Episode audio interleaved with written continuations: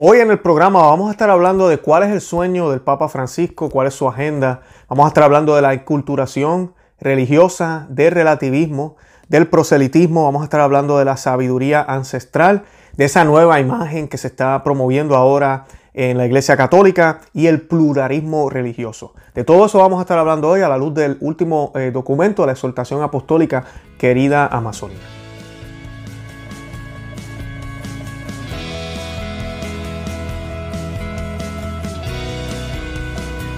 Bienvenidos a Conoce, Ama y Vive tu Fe. Este es el programa donde compartimos el Evangelio y profundizamos en las bellezas y riquezas de nuestra fe católica.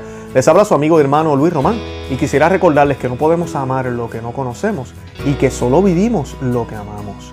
Hoy vamos a estar hablando de otra vez de la exhortación eh, a querida Amazonía eh, propuesta por el Papa Francisco.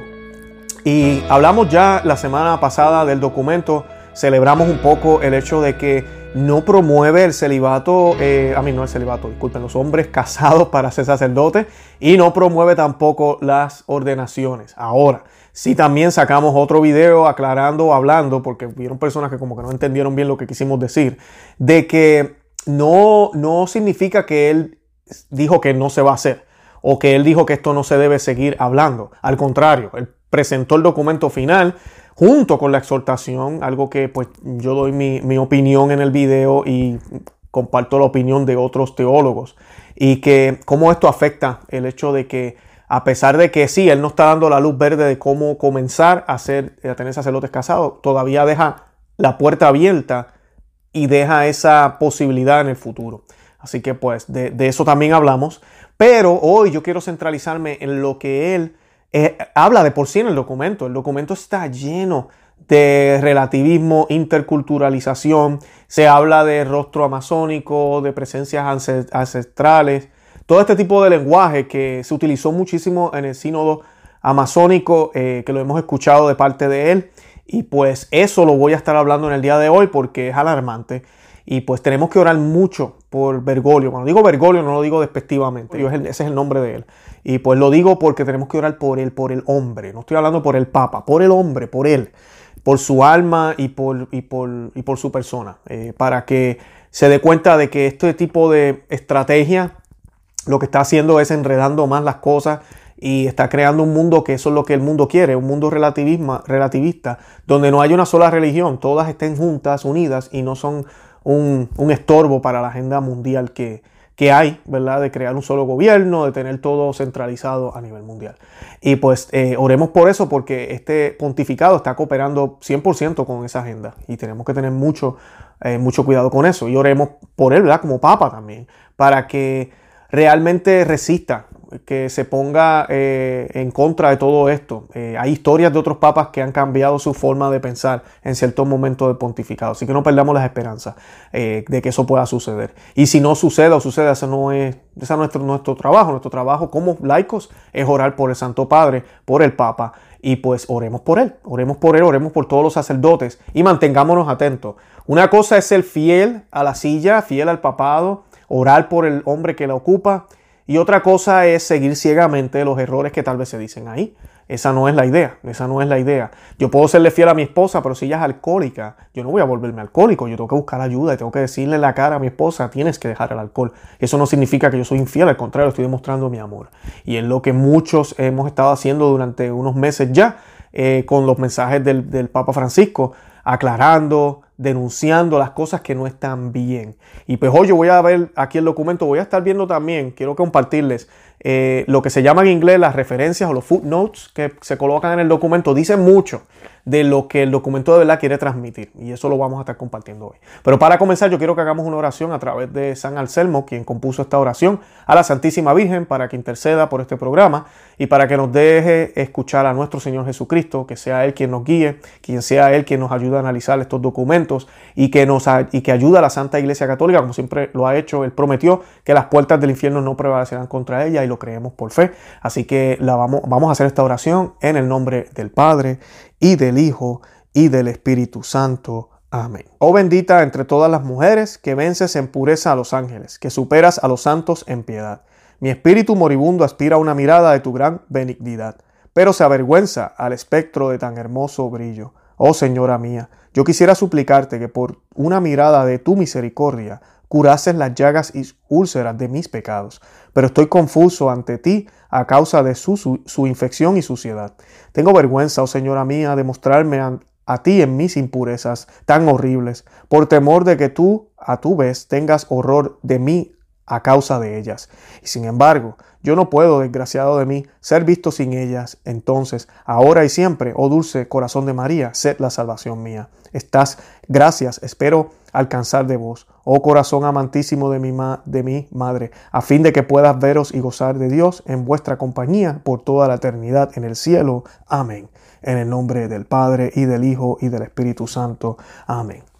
Bueno, y hoy yo voy a leerles algunos de los numerales del documento y vamos a estar hablando brevemente sobre ellos. El primero que quiero hablar es el numeral número 7, que es un numeral que mucha gente pues dice, wow, esto parece poesía, y es el que dice sueños, sueños. Muchos han hablado de Martin Luther King aquí en los Estados Unidos, cuando él dio el, famoso discurso que él decía, yo tengo un sueño, tengo un sueño, I had a dream, y pues eh, el Papa Francisco aquí utiliza algo parecido y dice, Sueño con una Amazonía que luche por los derechos de los más pobres, de los pueblos originarios, de los últimos, donde su voz sea escuchada y su dignidad sea promovida. Sueño con una Amazonía que preserve esa riqueza cultural que la destaca, donde brilla de modos tan diversos la belleza humana. Sueño con una Amazonía que custodie celosamente la abrumadora hermosura natural que la engalana, la vida desbordante que llena sus ríos y sus selvas. Sueño con comunidades cristianas capaces de entregarse y de encarnarse en la Amazonía hasta el punto de regalar a la iglesia nuevos rostros con rasgos amazónicos.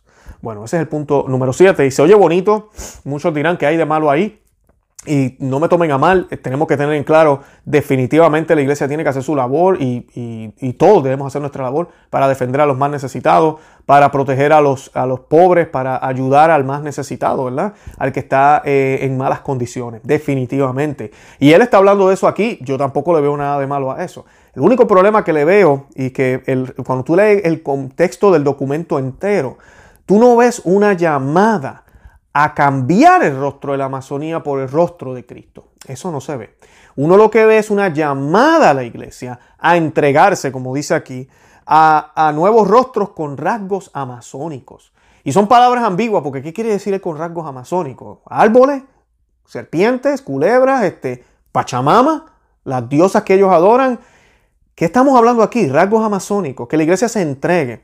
Tenemos que tener cuidado con esto, porque Lamentablemente eso es lo que a veces se predica hoy en día y es que nosotros los católicos no estamos llamados a convertir a todo el mundo a católico, sino estamos llamados a mostrar a Cristo por nuestras acciones, que se quiera convertir, que se convierta, pero el punto no es ese, el punto es entregarnos, entregarnos tan y tan y tan y tanto que si no tenemos que, sino que si conlleva no tener que hablar de Cristo, si conlleva yo quitarme un crucifijo para yo poder ayudar a alguien, entonces lo hago. Eh, eso no es cristiano. Yo no puedo renunciar a mi fe para conseguir un bien para la gente. Eso no tiene sentido. El mejor bien que puede conseguir cualquier persona en el mundo entero y que necesitan estas regiones pobres es Cristo. Ese es el primer bien que podemos dar, la caridad mayor que podemos hacer. Nos decía San Agustín, Santo Tomás de Aquino, eh, las Sagradas Escrituras. Es la mayor caridad que podemos hacer. Es traer el Evangelio a las personas. Claro, el Evangelio nos va a empujar también a qué? A ayudarles con la comida, a darles techo, a darle vestimenta, a darle comida al hambriento. Todo, claro que sí, todas esas obras de misericordia que hacemos por quién? Por Cristo. Y eso es lo que lo diferencia. Todo el mundo puede hacer bueno en el mundo. Yo sé de, de, loquias masónicas que hacen excelente trabajo, que administran hospitales y son masones. Hay personas que trabajan en, iglesias que no son católicas, que no tienen el evangelio correcto y administran hospitales y hacen un trabajo excelente. También hay ateos que hacen un trabajo excelente. O sea que yo no puedo decir, ah, solo los cristianos son buenos. No, es falso. Hay buenos ateos, buenos musulmanes y buenos judíos. Ahora eso significa que se van a salvar. Según la Biblia, no. La Biblia dice que, que solo nos salvamos por Cristo. Él dice que Él es el camino, la verdad y la vida. O sea que la iglesia debería querer, debe querer que la Amazonía, ¿verdad? Yo sueño con una Amazonía cristiana, yo sueño con una Amazonía que el rostro de Cristo se manifieste en ellos. Pero se nos pide que la iglesia tenga rostros amazónicos. Eso es lo que se nos dice aquí. Ahí está la ambigüedad. El punto 42 dice, si el cuidado de las personas y el cuidado de los ecosistemas son inseparables, esto se vuelve particularmente significativo allí donde la selva no es un recurso para explotar, es un ser perdonen que pause. Voy a darle para atrás. La selva no es un recurso para explotar, es un ser. Ajá, es un ser. O varios seres. Ajá. O varios seres con quienes relacionarse. La sabiduría de los pueblos originarios de la Amazonía inspira el cuidado y el respeto por la creación con conciencia clara de sus límites, prohibiendo su abuso. Abusar de la naturaleza es abusar de los ancestros, de los hermanos y hermanas de la creación y del Creador, hipotecando el futuro. Los indígenas, cuando permanecen en sus territorios, son precisamente ellos quienes mejor las cuidan siempre que no se dejen atrapar por los cantos de sirena y por las ofertas interesadas de grupos de poder. Los daños de la naturaleza los afectan de un modo muy directo y constable, porque dicen, somos agua, aire y tierra y vida del medio ambiente creado por Dios. Por lo tanto, pedimos que cesen los maltratos y el exterminio de la madre tierra. La tierra tiene sangre y se está desangrando. Las multinacionales le han cortado las venas a nuestra madre tierra. Estas son palabras del Papa Francisco. Yo no estoy inventando aquí. Les estoy dejando el enlace del link dirigido en el enlace del documento, disculpen, al Vaticano. Ustedes lo pueden leer ustedes mismos. Eh, a, mí me da pena porque hay gente que a veces me escriben, tú atacas al Papa. Yo no ataco al Papa. Yo estoy leyendo un documento que fue escrito por él. Y algunos me dicen, oh, el Papa no escribió la exhortación apostólica. Bueno, tiene el nombre de él, tiene todo el aval de él. Y sí, es posible que no lo haya escrito él mismo con sus manos. Ellos tienen todo un grupo de personas, ellos dictan lo que quieren escribir, alguien lo, analiza, buscan aquí, pero al final del día, ¿quién lo firmó? El Papa. Y viene con la autoridad de quién? Del Papa. Así que sí, es un documento del Papa. Y este, este párrafo, bueno, si usted sabe lo básico del cristianismo, solo adorarás a Dios y solo tendrás un solo Dios, dice la Biblia. Eh, entonces, hay un problema aquí, con este párrafo. Hay un problema aquí. Porque se nos está hablando de madre tierra. ¿Quién es madre tierra? Madre tierra. Cuando tú le dices madre tierra, le estás dando la figura a la tierra, que es parte de la creación, de persona. Una persona, pues piensa, una persona tiene intenciones, tiene un plan. Por eso nosotros proclamamos y declaramos y confesamos que Dios es una persona. ¿Verdad? Y a veces yo cuando hablo con jovencitos eh, me preguntan eso, eh, pero, pero Dios es una persona, Luis. Sí, Dios es una persona. Dios no es una fuerza. Dios no es un ente así, todo como raro. No, Dios es una persona. Una persona que tiene un plan de salvación para ti y para mí. Que te ama. Y nosotros fuimos creados a imagen de esa persona, ¿verdad? De la persona de Dios. Qué hermoso, ¿no? Es, él tiene una persona, él es persona, pero el árbol no es persona, la tierra no tiene venas y se desangra, desangra no, esto está completamente mal. No me tomen a mal. Tenemos que ser responsables con la ecología. Claro que sí. Yo tengo que ser responsable con lo que yo tengo alrededor de mi casa y no estar tirando aceite o pintura en el jardín. No, nada de eso. Hay que hacer las cosas bien. No porque Madre Tierra se desangra, sino porque los cristianos, eso es lo que hacemos. Si usted es católico verdadero, usted hace las cosas bien. Yo como católico hago las cosas bien. En todo el sentido de la palabra. Yo no tiro basura en el suelo. Porque eso está mal. No porque la tierra le duele. Porque entonces ahora nos están diciendo que la tierra le duele y mañana nos van a decir que tenemos que confesarnos con la tierra. Porque hay que hacer esos tipos de ritos, que son ritos que hacen los indígenas de por sí. Aquí se nos habla también de que la tierra es un ser. La tierra no es un ser. Y después se nos dicen seres. Aquí hay un problema. Esto se llama panteísmo. Cuando se le dan propiedades de vida a elementos naturales. Otras personas dirán, no, pero es que acuérdate que Dios está en la naturaleza. Ah, no, Dios no está en la naturaleza. No, no lo está. Dios está por encima de la naturaleza. Por eso cuando los astronautas fueron al espacio por primera vez, dijeron, hey, aquí no está Dios, porque tienen una mala concepción de Dios, piensan que Dios estaba en los cielos técnicamente. No, Dios está por encima de todo lo que nosotros vemos y creado, porque Él es el creador. Que vemos en la naturaleza manifestaciones de Dios es diferente, porque hasta Dios se manifiesta a través de nosotros. Pero de que Dios está ahí, no, eso es lo que creían todos los, los, paganos y es lo que muchas religiones creen. No, ese no es cierto. Entonces adoran el árbol, adoran el sol, hacen todo lo que hacían. No, esto no es cierto. Y no podemos promover esto. El Papa no está diciendo que los católicos tenemos que hacer esto, pero tampoco está diciendo que eso está mal por parte de los indígenas. Y lo vimos en el Sínodo de la Amazonía. Los videos yo los tengo aquí en el canal, los, invito a que los visiten. Cómo se hizo un ritual a una imagen, a la Pachamama, ahí en el Vaticano. Cómo se hicieron manifestaciones en la iglesia de Transportina. Rituales. Y nadie los impidió. Ay, que eso es cultural. ¿En serio cultural? Eso fue, eran religiosos. Eran gestos religiosos, eran rituales. Y ese sincretismo, ese pluralismo que se nos sigue hablando. Ah, pero es que ellos están dirigidos a Dios como quiera, no importa. En serio. Entonces, si así fuera, ¿por qué no tenemos imágenes de Zeus o de Thor en las iglesias en Europa? ¿Por qué no se permitió antes? Porque no está bien. Porque no está bien. No, no podemos tener imágenes de Madre Tierra en nuestras iglesias. No podemos ahora empezar a hablar de Madre Tierra en los púlpitos como si fuera algo importante. No podemos empezar a hablar de pecados ecológicos, que ya nos los propuso el Papa, para hacer el cambio en el catecismo de la Iglesia Católica. También hicimos un video sobre ese tema. No, eso no tiene sentido, no es lo que el Evangelio nos predica. Primero es, son las almas. Debemos solucionar eso primero, que Cristo reine. Y lo demás se va a solucionar.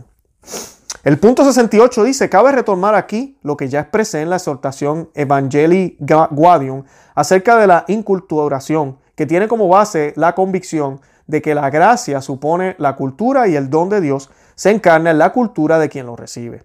Percibamos que esto implica un doble movimiento. Por una parte, una dinámica fecundación que permite expresar el Evangelio en un lugar, ya que cuando una comunidad coge el anuncio de la salvación, el Espíritu Santo fecunda su cultura con la fuerza transformadora del Evangelio. Por otra parte, la misma iglesia vive un camino receptivo que la enriquece, con lo que el Espíritu ya había sembrado misteriosamente en esa cultura. De ese modo, el Espíritu Santo embellece a la iglesia mostrándole nuevos aspectos de la revelación y regalándole un nuevo rostro. Se trata, en definitiva, de permitir y de alentar que el anuncio del Evangelio inagotable, comunicado con categorías propias de la cultura, donde es anunciado, provoque una nueva síntesis con esta cultura.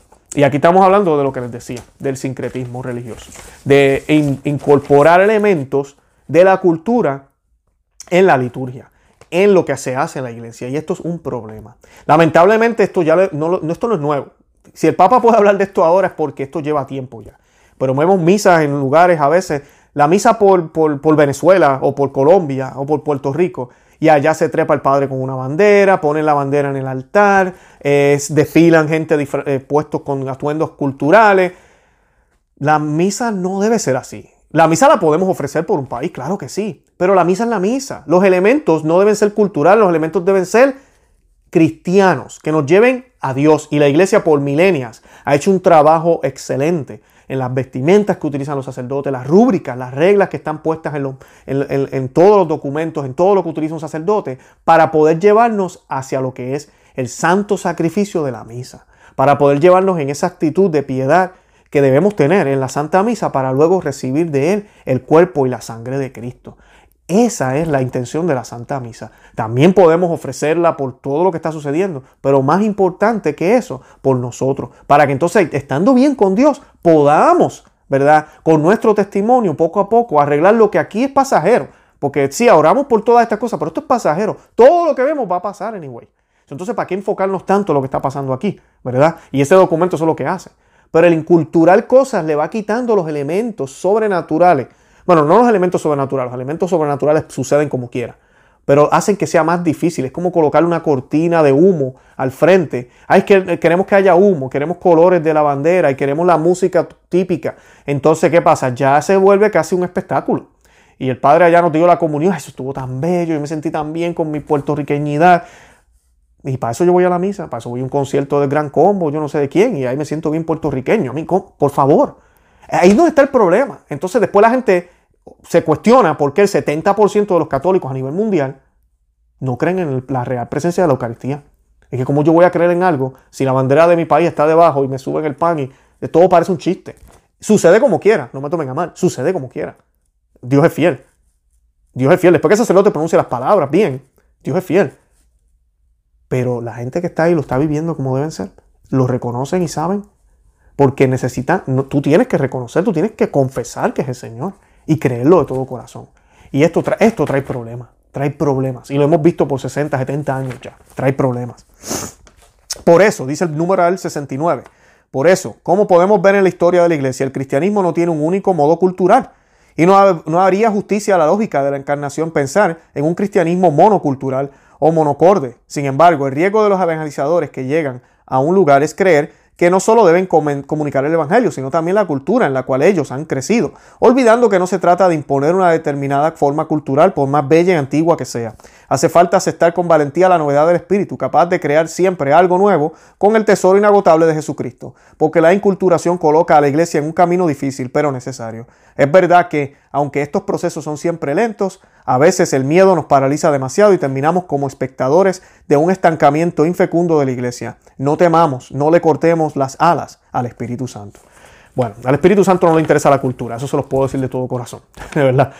Pero aquí vemos este lenguaje, y esto es bien izquierdista contra el colonialismo, contra todo lo que sucedió en el pasado. Entraron a tu país esos españoles y, trajeron a su iglesia y nos quitaron nuestra lengua indígena y nuestra forma de vivir. No.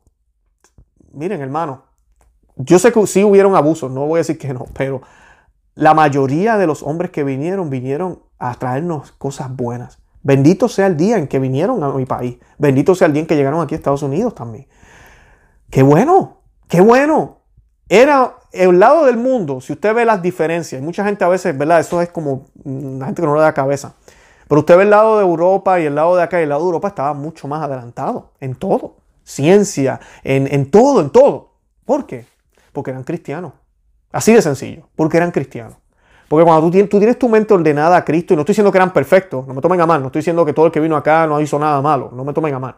Yo sé que hubieron cosas, y claro que sí. Hubieron abusos, claro que sí. Pero la labor que ellos hicieron, vinieron y trajeron el Evangelio. Yo no fuera católico, tal vez mi país no fuera cristiano y católico, si no hubiese sido por eso. Y si tú me preguntas a mí, ese es el bien mayor que yo puedo recibir, pues qué bueno que vinieron. Que después de eso vinieron unos problemas, que si éramos colonia, que si yo no sé qué, todo eso es debatible y es entendible. Pero démosle gracias a Dios como sucedieron las cosas, porque somos quienes somos gracias a eso. No fue perfecto, no, pero debemos estar orgullosos de nuestra historia, de cómo sucedió. Y el ejemplo que les voy a dar es sus padres. Mi papá y mi mamá no eran perfectos. Yo por eso entonces voy a renegar de quiénes eran mi papá y mi mamá porque no fueron perfectos. Entonces yo reniego de lo que soy y quisiera no haber nacido tal vez. No, es eso mismo. Yo no estoy diciendo que fue perfecto, pero definitivamente es lo que somos hoy. Y ahora mirando las escrituras, sabiendo lo que sabemos y ya que conocimos a Cristo, sabemos que hemos sido afortunados, porque otros países, quienes los colonizaron fueron musulmanes, quienes los colonizaron fueron otras religiones y ahorita están esclavizados, ahorita son países que tal vez no tienen libertades, ahorita son países que no la están pasando bien para nada. En cambio nosotros tenemos, por lo menos tenemos libertad. No estoy diciendo que es perfecto, pero tenemos a Cristo. Y eso es bonito. Y debemos apreciar eso. Cuando él habla aquí de la cultura, y aquí el problema que hay es esta mezcla entonces definamos lo que es cultura. No hay ningún problema, y esto es gracioso porque lo hace sonar. No todos los países vivían como se vivía en Europa. Cuando el cristianismo llegó a México, cuando llegó a diferentes lugares, Colombia, los países conservaron, inclusive desarrollaron culturas, desarrollaron maneras de ser, por eso son como son hoy en día, por eso no son iguales, pero profesan la misma fe católica, y esa es la belleza. Y la misma fe católica en todos los lugares. No la fe colombiana católica, no la fe colombiana, la fe mexicana católica, no, no, es la misma fe, con unos distintivos, claro que sí, culturales, de lo que ellos hacen en su vida cotidiana, pero la Santa Misa, la misma. En aquel momento el lenguaje oficial era latín y se llevaba a cabo las prédicas en su idioma vernacular y todo bien, como debe ser. porque hay que cambiarlo ahora con la región amazónica? Porque ahora tenemos que permitir que se utilicen unos elementos en lo religioso que realmente no son necesarios. Ahora, la cultura, no, claro, que ellos sigan viviendo su estilo de vida como ellos lo viven, como ellos cultivan, la música que les gusta, claro que sí, pero cualquier cosa que vaya en contra, que sea religiosa, supersticiosa, en términos de la religión, tiene que ser cortada de raíz, porque entonces la persona no va a poder tener una relación directa con Cristo. No se menciona en el documento en ningún lado. Numeral 70. Para lograr una renovada inculturación del Evangelio en la Amazonía, la iglesia necesita escuchar su sabiduría ancestral, volver a dar a los mayores reconocer los valores presentes en el estilo de vida de las comunidades originarias, recuperar a tiempo las ricas narraciones de los pueblos. En la Amazonia ya hemos recibido riquezas que vienen de las culturas precolombinas, como la apertura a la acción de Dios, el sentido de la gratitud por los frutos de la tierra, el carácter sagrado de la vida humana y la valoración de la familia, el sentido de la solidaridad y la corresponsabilidad en el trabajo común, la importancia de lo cultural y la creencia en una vida más allá de lo terrenal y tantos otros valores. Aquí tenemos un problema. Esto es el pluralismo de religión que yo les decía. Oh, es que ellos tienen los valores de un Dios, ellos tienen los valores de la, de la fraternidad, de llevarse bien, de dar gracia. Allá, ya ellos también, ya ellos lo tienen. ¿Qué Dios ellos creen? Porque los musulmanes profesan esto, eh, los budistas, otras religiones profesan todo eso. Lo que hablaba al principio de ser bueno o ser malo. No se trata de ser solo bueno, ¿verdad? Bueno pueden ser muchos, pero el punto es, ¿están dirigidos hacia lo que es? Hacia Dios, hacia el verdadero Dios. Y nosotros por fe sabemos que tenemos la verdad. Entonces nosotros tenemos que dirigir esto, que sí tal vez es bueno, pero hacia Dios, hacia el verdadero Dios. Y no simplemente reconocer la sabiduría ancestral, como dice aquí. ¿Qué sabiduría ancestral tú me estás hablando? La sabiduría central que reconocemos nosotros viene de, Abraham, de los pueblos judíos, luego del Viejo Testamento, la revelación dada por Cristo, ese depósito de fe dado los apóstoles. Esa es la revelación central que nosotros alabamos y glorificamos, que tiene miles y miles de años y comenzamos desde el Viejo Testamento. Esa, y viene de Dios. Y sabemos que viene de Dios por los milagros y los sucesos grandiosos que sucedieron alrededor del pueblo judío, de los israelitas y luego en la vida de Cristo, cómo el mundo cambió. ¿Qué han hecho las Amazonas por el mundo? ¿Qué señales hay de milagros, milagrosas? Hay que de verdad den razones para nosotros entonces decir, espérate un momento, tal vez Dios, el mismo Dios que nosotros profesamos, se está manifestando a través de, de esas creencias que ellos tienen. No hay ninguna, no hay ninguna. Entonces, esa parte tenemos que tener precaución y cuidado, porque no, estaríamos completamente errados, estaríamos completamente mal. El número 73 dice, pero la inculturación eleva y planifica. Ciertamente hay que valorar esa mística indígena de la interconexión e interdependencia de todo lo creado.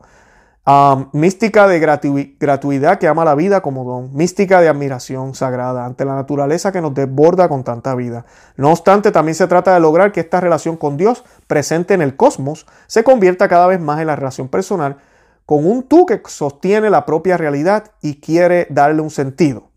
Tú que no conoces y nos amas. Tú que nos conoces y nos amas. Entonces cita aquí un poema que dice, flotan sombras de mí, maderas muertas, pero la estrella nace sin reproche sobre las manos de este niño, expertas que conquistan las aguas y la noche. Me ha de bastar, sabes que tú me sabes entero, desde antes de mis días. Y esto fue escrito por Pedro Casaldiga, dice el, el numeral abajo, cuando tú ves el documento, van a ver unos numeritos, vayan abajo o al final del documento y ahí te dice de dónde viene. Y esto fue escrito por Pedro Casaldiga. Entonces yo dije, pues déjame ver quién es Pedro Casaldiga, ¿verdad? ¿Quién fue este hombre que cita el Papa? Porque basado en lo que tú citas es lo que tú estás creyendo, es lo que tú apoyas. Y Pedro Casaldiga fue un religioso escritor y poeta español eh, que ha permanecido gran parte de su vida en Brasil, ha estado vinculado a la teología de la liberación y ha sido siempre un defensor de los derechos de los menos favorecidos. Y ahí está la respuesta. Un hombre que defiende la teología de la liberación. En los programas que hicimos del Sínodo de la Amazonía hablamos de eso. Los que creen en esta teología de la liberación, ellos creen que, es, que hay que romper con todas las fronteras, con todo lo que, eh, con todo lo político y social que impide que los, los pobres tengan comida o prácticamente arreglar todo a la humano, hacer todo aquí humanamente posible para que entonces el reino de Cristo pueda manifestarse. Es al revés. En cambio, nosotros los cristianos lo que creemos, los cristianos católicos creemos, es que el reinado de Cristo tiene que estar establecido en la tierra a través de su iglesia. Y a través de su iglesia entonces, con, siguiendo las guías del Señor establecidas y, dadas a su iglesia y la Sagrada Escritura y la tradición y el magisterio, entonces el mundo se puede ordenar correctamente y todos los problemas sociales, políticos, eh, de salud, de todo esto, se van solucionando. Esa es la manera correcta de hacerlo. Juan Pablo II luchó muchísimo contra la teología de la liberación. Y ahora tenemos un papa aquí citando a un sacerdote que promovía la teología de la liberación. Así que eh, tenemos un problema ahí. Él era un religioso, no estoy seguro si era sacerdote, dije sacerdote.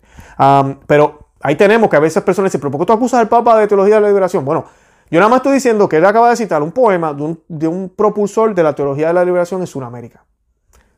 Eso es todo lo que estamos diciendo. Y el lenguaje que él habla aquí es un lenguaje socialista, un lenguaje de darle al pobre, de, liberar aquí, liberar allá. Eso es lo que se habla. Eso es lo que se habla. Y eso no es cristiano. Eso no es cristiano. El cristianismo, el catolicismo, ¿verdad? Tú trabajas por lo tuyo. Se te dan las herramientas. Dios te dio la vida. Dios te dio las herramientas. Tú trabajas por lo tuyo. ¿Verdad? Y pues es lo que la iglesia siempre ha promovido. El socialismo, el comunismo está declarado por la iglesia como un error y no podemos promoverlo. Los católicos no pueden promover el comunismo y el socialismo para nada. Está prohibido por la Iglesia Católica. Hay documentos sobre eso. El Concilio Vaticano I se pronunció sobre eso. Así que no nos olvidemos de eso, los errores del mundo ahorita mismo que han sido eh, negados por la Iglesia. Eh, el número 79, ese sí que me, me, me, molestó un poco porque dice, es posible recoger de alguna manera un símbolo indígena sin calificarlo necesariamente de idolatría. Un mito cargado de sentido espiritual puede ser aprovechado y no siempre considerado un error pagano y de fraternidad, aunque se requiera un lento proceso de purificación o de maduración. Un misionero de alma trata de descubrir qué inquietudes legítimas buscan un cauce en manifestaciones religiosas, a veces imperfectas, parciales o equivocadas, e intenta responder desde una espiritualidad inculturada. Eh, aquí está hablando de la Pachamama, no hay duda de eso. Él está hablando de los simbolismos, de lo que ellos tienen, que, que la iglesia lo ha hecho otras veces. Y mis, mis amigas y amigos que me escuchan. Esto es algo que utilizan las personas que atacan la iglesia católica muchísimo. Dicen que nosotros eh, cogimos los demonios que había en Europa y los bautizamos prácticamente y usamos todas las imágenes, todo lo que ellos tienen y que la iglesia está llena de sincretismo por siempre. Eso es falso, falso. La, tú no puedes ser cristiano si no eres católico. Y el catolicismo es el verdadero cristianismo. Punto. Yo sé que muchos de los evangélicos que se meten y se cuelan se están enojando ahora con este comentario. Enójese, porque esa es la verdad. Esto que está hablando el Papa está mal, completamente mal. No se puede colocar cualquier símbolo. Hay que tener mucho cuidado, hay que saber distinguir entre una cosa y la otra. Hay que saber distinguir. Hay elementos culturales que tal vez se pueden utilizar. Eh, tenemos historias de diferentes cosas que la iglesia ha hecho. Eh, fiestas que se, que se cambiaron un poco para cristianizarlas. Fiestas bien, fiestas que no eran malas. Eh, pero algo que tiene cadenas paganas, la iglesia tiene muy múltiples historias. Yo le compartía la historia de San Benito los otros días, como él destruyó un altar de Apolo en, una de las regiones que él fue. Y, así tenemos muchos santos, San Patrick, San Patricio, eh, igual. Destruían altares, rompían imágenes, porque no hay manera de bautizar y reconciliar eso. Eso es otro Dios prácticamente que ellos creen. Tengo que destruir eso si, si quieren ser cristianos. Y estamos hablando cuando estos santos iban, eran en lugares donde ya se estaba colonizando, ya se estaba volviendo el cristianismo. Eh, San Benito, la historia que les conté, ya era una región cristiana. Cristiana. Entonces él llega ahí y ve el altar. Todavía, ¿verdad? Culturalmente, hacían este tipo de cosas porque sentían todavía esa conexión con eso, esa costumbre. Pero él sabía que eso los podía llevar a ellos a la perdición y él destruye el altar y destruye las imágenes de Apolo. Eh, San Pablo, San Pedro, vemos cómo luchan contra todo esto en Roma y cómo hablan fuertemente contra los dioses paganos. Amén. Por favor. Eso tenemos que distinguir porque lo que vimos en el signo de la Amazonía eran imágenes de Pachamama por todos lados. Por todos lados. En hasta dentro de la iglesia. El Papa las llegó a cargar en la mano. Tenían obispos con procesiones con ella. Entonces tenemos un problema aquí. No, que eso es la cultura de ellos. La cultura, una mujer con los senos por fuera, embarazada, y ellos le llaman madre tierra y a ella le prenden vela. Mm, aquí hay algo mal. Mi madre es la Virgen María. Mi madre es la, eh, eh, Santa Madre Iglesia. Esa es mi madre, la madre que tenemos que tener todos los cristianos. Vamos a presentarle esa nueva madre a estos indígenas para que se evangelicen y que se evangelicen en Cristo propiamente y no estén mezclando dos religiones. En la Eucaristía, Dios es el colmo del misterio de la encarnación. Este es el numeral 82. Quiso llegar a nuestra intimidad a través de un pedazo de materia. Une el cielo y la tierra, abraza y penetra todo lo creado. Por esa razón puede ser motivación para nuestras preocupaciones por el ambiente. Ah, y nos orienta a ser custodio de todo lo creado. Así, no escapemos del mundo ni, ni, negamos la naturaleza cuando queremos encontrarnos con Dios. Esto nos permite recoger en la liturgia muchos elementos propios de la experiencia de los indígenas en su último contacto con la naturaleza y estimular expresiones autóctonas en cantos, danzas, ritos, gestos y símbolos. Ya en el Concilio Vaticano II había pedido este esfuerzo de inculturación de la liturgia en los pueblos indígenas, pero han pasado más de 50 años y hemos avanzado poco en esta línea. Eh, y el, el o las letras abajo del, es el, dice número 120 y dice, en el sínodo se sugirió la propuesta de elaborar un rito amazónico. De eso se está hablando aquí, un rito amazónico. Y qué tristeza, porque hasta la Eucaristía habla el Papa aquí. Cuando nuestro Señor decidió coger pan y vino, no fue por la naturaleza, ni pensando en el planeta Tierra, ni en el cosmos. Él lo hizo porque desde, desde el Viejo Testamento, el mismo Dios que está en, que es Dios también hecho hombre en Jesús, ya había prefigurado estos dos símbolos, ya se utilizaban en la Pascua judía, que ahora la nueva Pascua, ¿verdad? Que es instituida por nuestro Señor y utiliza pan y vino. Nada que ver con la naturaleza, nada que ver con todo eso. Nada que ver. Volvemos a lo mismo, sí, tenemos que ser responsables con la naturaleza, pero al punto de que, de que es como una unidad en Dios y que la Eucaristía, esto es un disparate. Entonces ahora quieren inventarse un rito y muchas personas tienen por la iglesia pueden inventarse rito, tiene veintipico de ritos la iglesia. Ya, todos los ritos que la iglesia tiene tienen raíces apostólicas, raíces en apóstoles. Todos. Por eso se han mantenido. Porque al principio la iglesia, cuando comienza, no había internet, no había esa comunicación que hay ahora. Y claro, las culturas empezaron en diferentes lugares a formarse poco a poco la, la, liturgia. Y ya, tienen el mismo concepto, pero de diferente manera. Y la iglesia ha aceptado eso como una riqueza apostólica. Pero ahorita vamos a hacer un rito basado en qué? En indígenas, en Amazonía. Ahí es donde está el problema. Tengan mucho cuidado, porque yo he escuchado sacerdotes hablando de esto y no, perfecto, otro rito. Mañana hacen el rito amazónico, les digo, va a venir México, va a querer su rito, Estados Unidos, Francia, Colombia, Argentina. Todo, no, pues yo también quiero mi rito, rito argentino, queremos nuestro rito. Se los estoy diciendo, van a pasar años, décadas tal vez, pero esto va a suceder porque si se lo hicieron con la Amazonía, ¿por qué no lo vamos a hacer en mi país? ¿Verdad? Eso es lo que va a suceder. Están abriendo aquí unas unas ventanas, ni siquiera puertas, ventanas por todos lados, que lo que están haciendo es licuando la fe de una manera eh, exorbitante, malísima. Y luego los numerales 106, 107 al 110, todos estos numerales hablan de una pluralidad de religiones. ¿ok? Se habla aquí en una Amazonía pluri, disculpen, plurireligiosa. Los creyentes necesitamos encontrar espacio para conservar y para actuar juntos por el bien común y la promoción de los más pobres. No se trata de que todos seamos más lae o de que escondamos las convicciones propias que nos apasionan para poder encontrarnos con otros que piensan distinto. Si uno cree que el Espíritu Santo puede actuar en el diferente, entonces intentará dejarse enriquecer con esa luz, pero lo acogerá desde el seno de sus propias convicciones y de su propia identidad. ¡Wow! Él está diciendo aquí que el Espíritu Santo acogerá a cualquiera con sus propias convicciones y su propia identidad. Yo pensaba que me habían dicho, Jesucristo dijo, aquel que me quiera seguir, que se niegue a sí mismo, coja su cruz y me siga. ¿Qué es negarse a sí mismo? Es eso mismo, negar mis convicciones, negar lo que yo creo que es bien, negar y seguirle a Él, hacerle caso a Él, pensar como Él, vivir como vivió Él. Todo lo que me dice a Él, eso soy yo ahora. Ya yo no soy yo, ahora soy yo Cristo. Lamentablemente eso no lo dice aquí. Los católicos tenemos un tesoro en las sagradas escrituras que otras religiones no aceptan, aunque a veces son capaces de leerlas con interés e incluso valorar algunos de sus contenidos. Algo semejante intentamos hacer nosotros ante los textos sagrados de otras religiones y comunidades religiosas donde se encuentran preceptos y doctrinas, que no pocas veces reflejan un destello de aquella verdad que ilumina a todos los hombres. Y ahí lo están viendo, es el numeral 108, a mí 107, pluralismo de religiones aceptar otros documentos de otras religiones como sagrados, como buenos, como válidos. Y es esta, ahí tenemos el plan ya. Ellos tienen planes de construir este templo, eso viene pronto.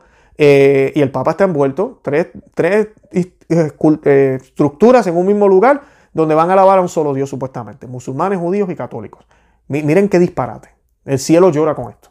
Y eso viene, ya hicimos videos búscalo también en mi canal, ya hicimos videos sobre eso, por eso es lo que estamos viendo aquí, que él, que él está exhortando a la gente a que, mira, ya basta esto de tratar de convertir a la gente.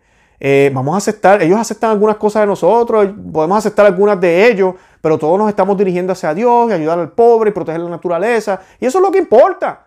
¿Qué más? Y así llegamos al cielo. Y lamentablemente eso no es lo que dice el Evangelio. El Evangelio ni siquiera habla, Jesucristo habla de ser bueno. Jesucristo habla de sí, nos da el mandamiento de amar a Dios sobre todas las cosas y amar al prójimo como a ti mismo. Pero cuando Él habla del cielo y habla de quién puede entrar al cielo, nos habla del bautismo. Dice que quien no nace de agua no entra al cielo. Quien no come y bebe su sangre no es digno de vida eterna. Imagínense. Quien no hace la voluntad de su Padre no, no, no, puede obtener gracia, no puede entrar al cielo. ¿verdad? Y quien no sigue los mandatos de Él, esas cuatro cosas que el Señor nos dice, nos está diciendo claramente, hey, no solo debe ser bueno, tienes que tener todas estas. Inclusive, cuando el joven rico se le acerca, él cumplía todos los mandatos, o sea que este hombre era bueno. Y el Señor lo mira con mucha, con mucha ternura y le dice, vas bien. Lo único que te falta es dejar todo lo que tienes y seguirme. Y la gente a veces se queda en la parte de la riqueza. Y el, bueno, y el Señor también lo dice, es bien difícil para un rico dejar. Pero esto aplica a nuestras creencias, a nuestras cosas, todo lo que tenemos. Dejar todo lo que somos es difícil, claro que sí. Y lo otro que le dice es que lo siga a Él. No solo que lo deje, y me volví pobre y me fui a la Amazonía, pero no sigo a Cristo. Seguir a Cristo. Esas son las condiciones para poder entrar al cielo. En el credo, todos los domingos cuando usted recita el credo, búsqueme una línea donde dice, yo creo que ser bueno me va a llevar al cielo porque por siendo bueno y protegiendo la naturaleza, creemos en que vamos a llegar al cielo. No. Se habla de la persona de Cristo, se habla del Padre. Eso es lo que nos hace cristianos. Eso es lo que nos hace cristianos. Y lamentablemente aquí lo que vemos es un pluralismo religioso. Así que los exhorto a que vean el documento, lo lean, eh, no se dejen llevar tanto por mí. Yo simplemente soy un laico compartiendo lo poco que sé.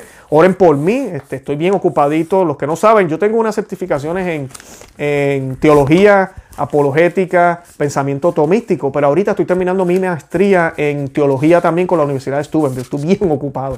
Eh, además trabajo, yo trabajo 40, más de 40 horas, 50 se podría decir como gerente en una empresa. Y pues eh, ahí vamos, ¿verdad? Gracias a Dios. Eh, pero lo hago con mucho amor porque siento la urgencia de hablar de estos temas. Eh, no sé, el Señor me lo ha puesto en mi corazón. Así que oren por mí. Yo voy a estar orando por cada uno de los que están suscritos al canal. Los amo en el amor de Cristo un montón. No saben cuánto, aunque no los conozco. Eh, aunque me he encontrado con gente en la vida real también que ya me siguen. Y pues es bonito cuando uno se encuentra gente que uno no conoce y te dicen que, ah, yo veo tu canal. es bonito. Bendito sea Dios por eso. Pero nada, les, pido que nada, busquen nuestro blog, conoceameviatufe.com, que se suscriban al canal aquí en YouTube, que nos sigan en Facebook, Instagram y Twitter y que le dejen saber a otros que existimos. Compartan el video, compártanlo por todos los medios sociales. Eh, estamos para el servicio de, la iglesia, del Señor. Y nada, como siempre les he dicho, oren el rosario, oren por el Papa Francisco, oremos por toda la iglesia católica. Aquí no estamos en contra del Papa, aquí estamos aclarando, hablando de todos estos temas que muchas personas tienen, esas son estrategias políticas, sea lo que sea. Lo que queremos es que sepamos que el Evangelio no ha cambiado, la doctrina no ha cambiado. Y pase lo que pasa allá arriba por las razones que estén pasando, debemos mantenernos en oración y firmes a la sana doctrina. Bueno, los amo en el amor de Cristo y Santa María, ora pro nobis.